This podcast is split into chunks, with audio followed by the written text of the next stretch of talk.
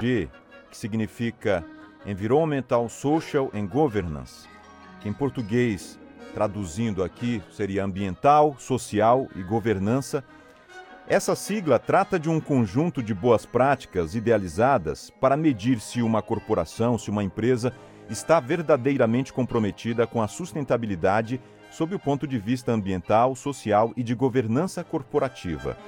Hoje, o ESG se tornou um diferencial competitivo estratégico, porque, para conquistar novos mercados, as empresas acabaram adotando o ESG como uma estratégia competitiva, ao mesmo tempo em que pretende reduzir a desigualdade social, eliminar a corrupção e garantir um futuro sustentável para as próximas gerações.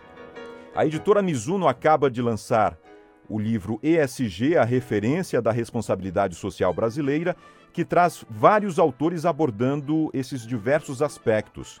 E a advogada Melissa Pulici é uma dessas autoras, uma dessas coautoras, que escreveu o capítulo intitulado Compliance na Administração Pública Direta, uma necessidade governamental brasileira. Bom, eu agradeço aqui a presença da doutora Melissa Pulice. Muito obrigado pela gentileza da entrevista, por reservar esse tempo para falar com os ouvintes aqui do Oito em Ponto sobre um tema tão importante. Bom dia, doutora Melissa. Bom dia, Mário Augusto. É, para mim é uma honra estar aqui, é, aceitar esse convite da Rádio Cultura para tratar de um assunto que me é tão carinhoso como compliance na esfera pública. Bom, doutora Melissa, nesse livro sobre responsabilidade corporativa empresarial, com base nos parâmetros do ESG, você escreveu sobre a letra G, que é a governança, explicando conceitos envolvendo programas de integridade e transparência. É mais comum a gente observar esse tipo de preocupação no setor privado. Mas, nesse capítulo, você fala justamente do conceito de anticorrupção, o chamado compliance, na esfera pública. E aí eu gostaria de saber com você se essa é uma necessidade governal brasileira, porque você escreve afirmando nesse sentido, que é uma necessidade governamental brasileira. Por que é uma necessidade? E eu pergunto, essa prática já não deveria ocorrer de forma natural? Então, Mário, é, de fato, o compliance como um programa oficial, obrigatório, a cada um dos entes federativos, né, a União, estados e municípios, não é uma realidade brasileira e não ocorre naturalmente. Embora nós estejamos vivendo o Brasil pós-Lava Jato, né, em que o país sofreu com escândalos de corrupção sem precedentes, tanto a nível federal quanto estadual, o Brasil não adotou como regra o compliance internalizado em cada esfera do governo. Então, assim, no meu entender, o compliance ele é uma das maneiras mais eficazes de autogerenciamento. E no caso do poder público, seria a ferramenta perfeita para evitar novas condutas fraudulentas ou de corrupção. E de que forma? A partir da implementação de um programa de integridade baseado em pilares obrigatórios a serem seguidos, vivenciados por todos os servidores, sejam eles concursados ou não, sem exceção. Com compliance internalizado, o poder público ele passa a ter uh, mecanismos eficazes para criar uma cultura de combate efetivo à corrupção, à fraude, à lavagem de dinheiro e até mesmo o financiamento ao terrorismo. O mais curioso disso tudo, Mário, é que o poder público ele passou a valorizar e até pontuar positivamente, em alguns casos exigir das empresas que ele contrata que elas possuam um programa de um compliance efetivo. Mas o próprio poder público não se obriga a si mesmo a seguir os mesmos parâmetros que exige como medidas de prevenção das empresas privadas. Então, obviamente, eu digo em termos gerais. Nós temos alguns estados e municípios que saíram na vanguarda e decidiram uh, implementar um programa de efetividade próprio como uma forma preventiva de detecção de fraudes e corrupção. Eu acho que o caminho é esse. Bom, está em vigor o decreto 9203 de 2017, que é, regulamenta a política de governança da administração pública federal direta, ou seja, no âmbito da União. Mas os estados e os municípios, é, por que, que eles não foram incluídos nesse decreto? E como está a situação hoje, doutora? Perfeito. É, existe uma dinâmica na nossa Constituição Federal que prevê que a União ela tem competência privativa para legislar, né, editar normas, regras, leis sobre conteúdos gerais de licitação e de contratos públicos. Mas não existe ali uma determinação de que a União dite normas sobre integridade. Então, o que, que significa isso? Significa que todos os demais entes, os nossos estados e os nossos municípios e o próprio Distrito Federal, eles podem editar qualquer lei a respeito de integridade, obviamente conforme as suas necessidades e as suas preferências. Então, da verdade, estados e municípios deveriam se espelhar na União, porque o que ela fez com o decreto 9203 foi entender que no âmbito da sua administração seria importante instituir e implementar o compliance como uma medida efetiva de prevenção, detecção, punição e remediação a atos de fraude e corrupção.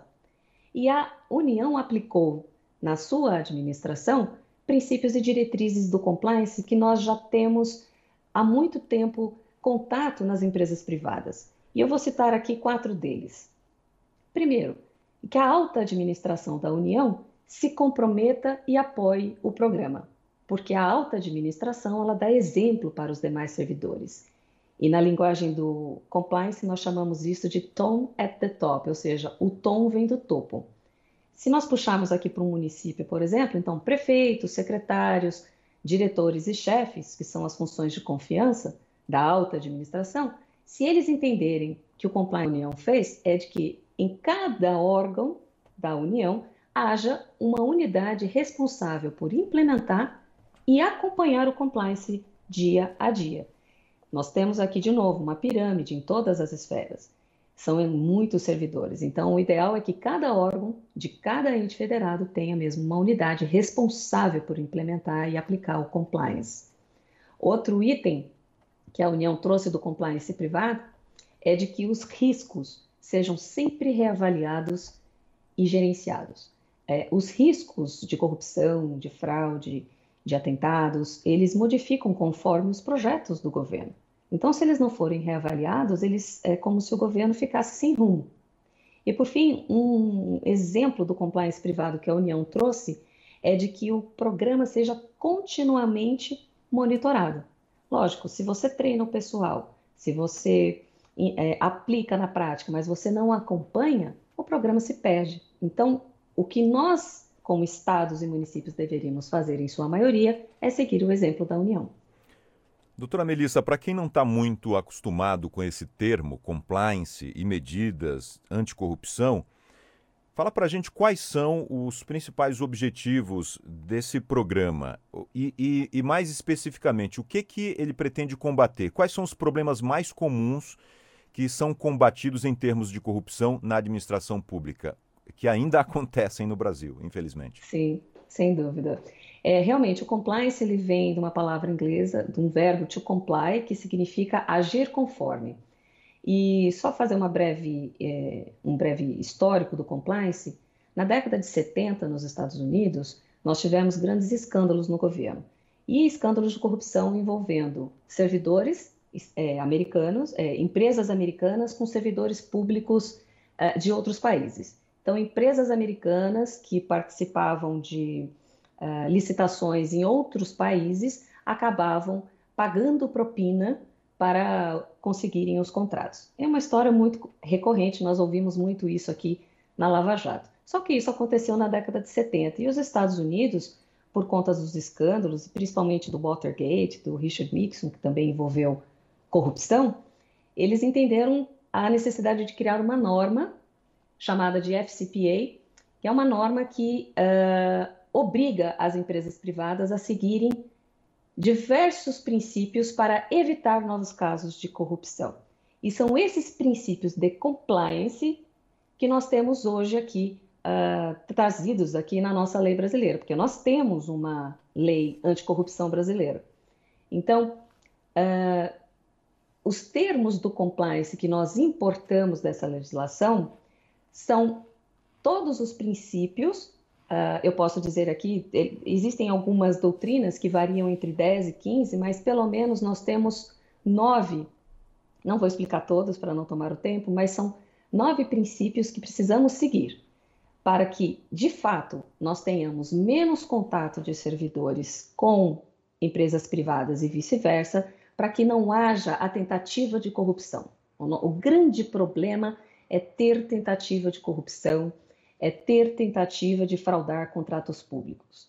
Né? No, no, Brasil, o governo, seja a União, Estado, municípios, é um governo rico em termos de condições orçamentárias. Então, os contratos são sempre pagos corretamente. Mas para que nós não tenhamos essas uh, questões é, paralelas de propinas, de subornos, de corrupção, nós temos que ter medidas preventivas instaladas naquela esfera de governo para evitar que um servidor, por exemplo, se sinta tentado a aceitar dinheiro de uma empresa que acabou de assinar um contrato de milhões de reais. Então, a ideia do programa de integridade é trazer essas práticas que há mais de 50 anos estão trazendo fruto, frutos positivos nos Estados Unidos e na Europa para dentro de um Brasil que sofreu com a Lava Jato e ainda sofre né, as consequências das corrupções. Doutora Melissa Pulici, o tema é bastante vasto, tem muita coisa para a gente abordar aqui. A gente precisaria de mais tempo para esmiuçar aqui em detalhes tudo que é importante para falar sobre esse tema de compliance. Eu agradeço enormemente a sua gentileza dessa entrevista e espero que numa outra situação, num outro momento, a gente possa falar mais sobre esse tema. Muito obrigado. Sem dúvida, Mário, eu que agradeço novamente o convite e uh, espero que todos aí no futuro tenhamos orgulho de um Brasil menos corrupto. Exatamente, é o que todos nós queremos, doutora Melissa. Falamos com a doutora Melissa Pulice, que é advogada especialista em Direito Público pela Escola Paulista de Magistratura, profissional certificada em Compliance Anticorrupção e em Proteção de Dados pela Legal Ethics Compliance e FGV, e que atuou também como secretária jurídica do município de São José dos Campos e atualmente é head de Direito Administrativo no Costa Mendes Advogados.